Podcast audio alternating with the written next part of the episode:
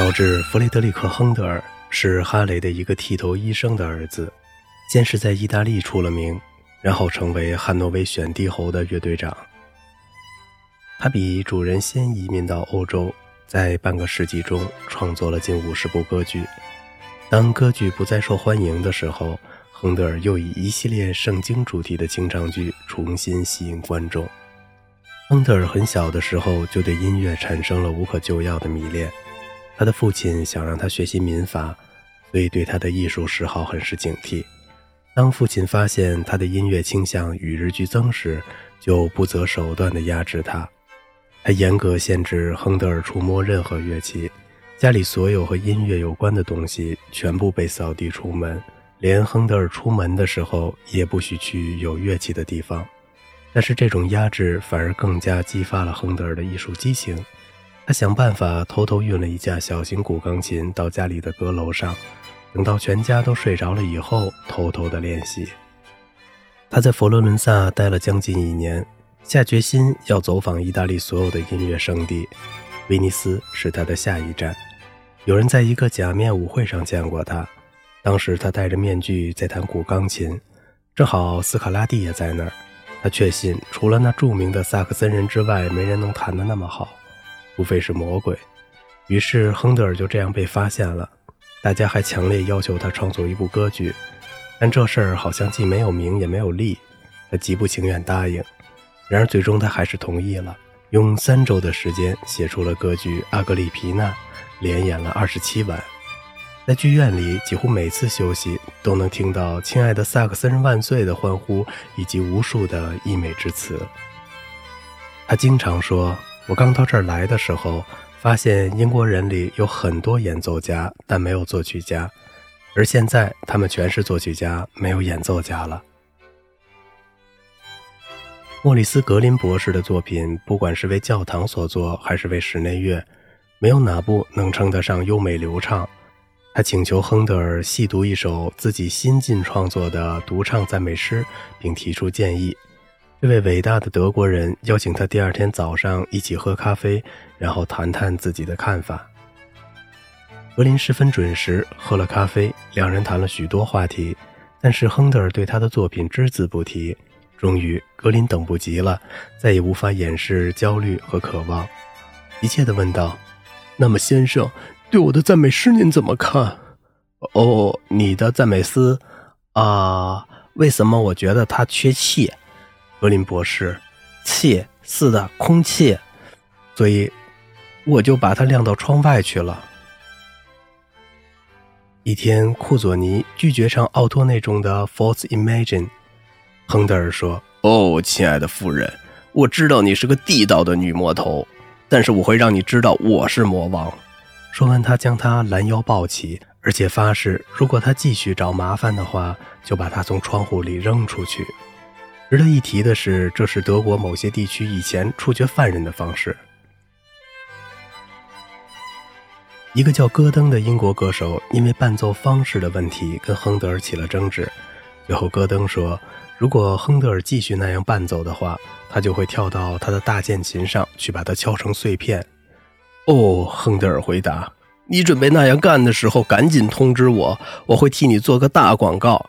相信来看你上蹿下跳的人，要比来听你唱歌的人多得多。”众所周知，亨德尔非常敏感而易怒，他不能忍受任何乐器调音的声音。因此，乐队总是他到剧院之前就把音调好。一个捣蛋鬼决定拿他的脾气开涮，于是偷偷潜入后台，把所有的乐器都弄走了音。而这天晚上，威尔士亲王要来听音乐会。亲王一到达，亨德尔就让乐队开始演奏，结果发出的恐怖噪音不忍足听。愤怒的亨德尔从座位上跳起来，将挡在他前面的贝大提琴推翻在地。抓起定音鼓就奋力朝乐队首席扔过去，过于激烈的动作把假发都弄掉了。他光着脑袋站在乐队前面，气呼呼地喘着粗气，被盛怒哽住了喉咙，一句话也说不出来。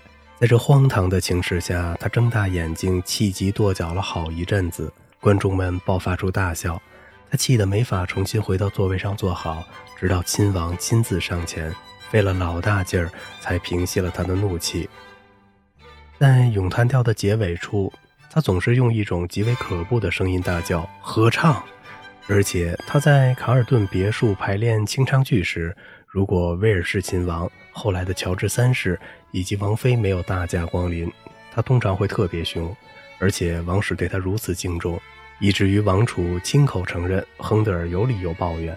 有人听到他说：“实际上，让这些可怜的乐手们花这么长的时间等着我们是很残忍的，这样他们就没法教课赚钱了。但是如果有宫女或女宾在演出时聊天，我恐怕这位现代提莫泰不仅会咒骂，还会点名。这种时候，威尔士王妃通常会温柔而好心地劝说：‘嘘，嘘，亨德尔又要发火了。’亨德尔热爱美食和美酒。”一次收到别人赠送的一打顶级香槟，他觉得数量太少，不舍得分给朋友，于是自己留着享用。有一次他在家里开派对的时候，特别想喝几口香槟，但又想不出什么借口离开大伙儿。忽然他故作沉思状，用食指敲着脑门说：“我有了一个灵感，我有了一个灵感。”朋友们以为他马上要写下什么不朽的乐章，于是满怀敬意地目送他离开。他回来后不久，又有了第二个、第三个、第四个灵感。一个捣蛋鬼疑心为何圣塞西利亚如此眷顾亨德尔，就尾随他进了隔壁的房间。结果发现他打开壁橱，拿出了他宝贝香槟，几口猛灌。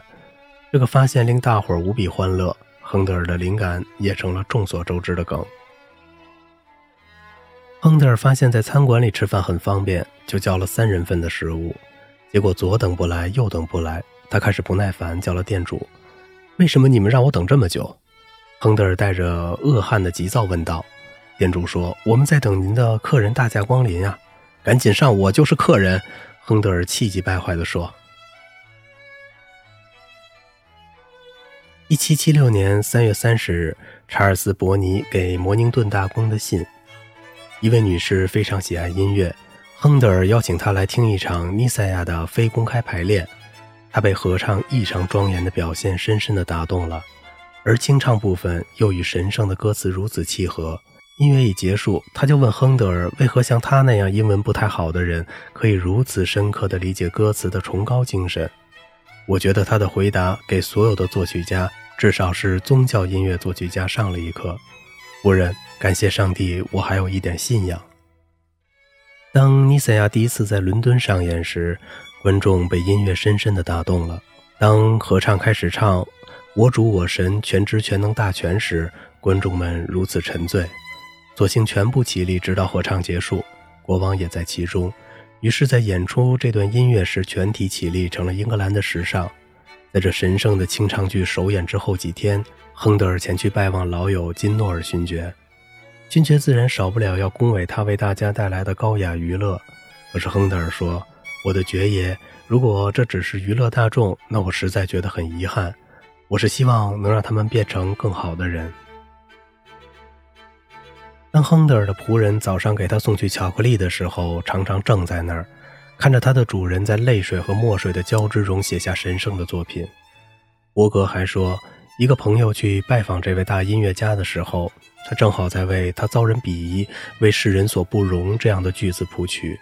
而且泣不成声。一七四一年，亨德尔去爱尔兰进行尼塞亚的首演。路过切斯特时，我正好在当地的公学里读书，很清楚地记得他抽着烟斗坐在镇咖啡馆里喝咖啡的情景。那时我对这样一个大人物实在非常好奇，于是竭尽全力地盯住他。恰好天公作美。大风令他在切斯特耽误了几天，我就看了个够。这期间，他问我的第一个音乐老师管风琴家贝克先生，教堂里面有没有人可以进行试唱，因为即将在爱尔兰演出用的乐谱是匆忙中抄写的，他要找合唱队试唱一下，检查有无错误。贝克先生提到了一些符合要求的歌手，其中一位名叫詹森的印刷工，有着美妙的男低音，是合唱队里最好的音乐家。亨特在下榻的金笋酒店安排了一次非公开的排练，可是，唉，在试唱《弥赛亚》合唱中，他受鞭刑，我们得到治疗时，可怜的詹森几次尝试都没有唱对。亨德尔怒火中烧，他用四五种不同的语言诅咒过之后，开始用蹩脚的英语大骂：“李，李这无赖！不是李告诉我李能试唱的吗？”“是的，先生。”印刷工说，“我可以的，但不是看一眼就能唱。”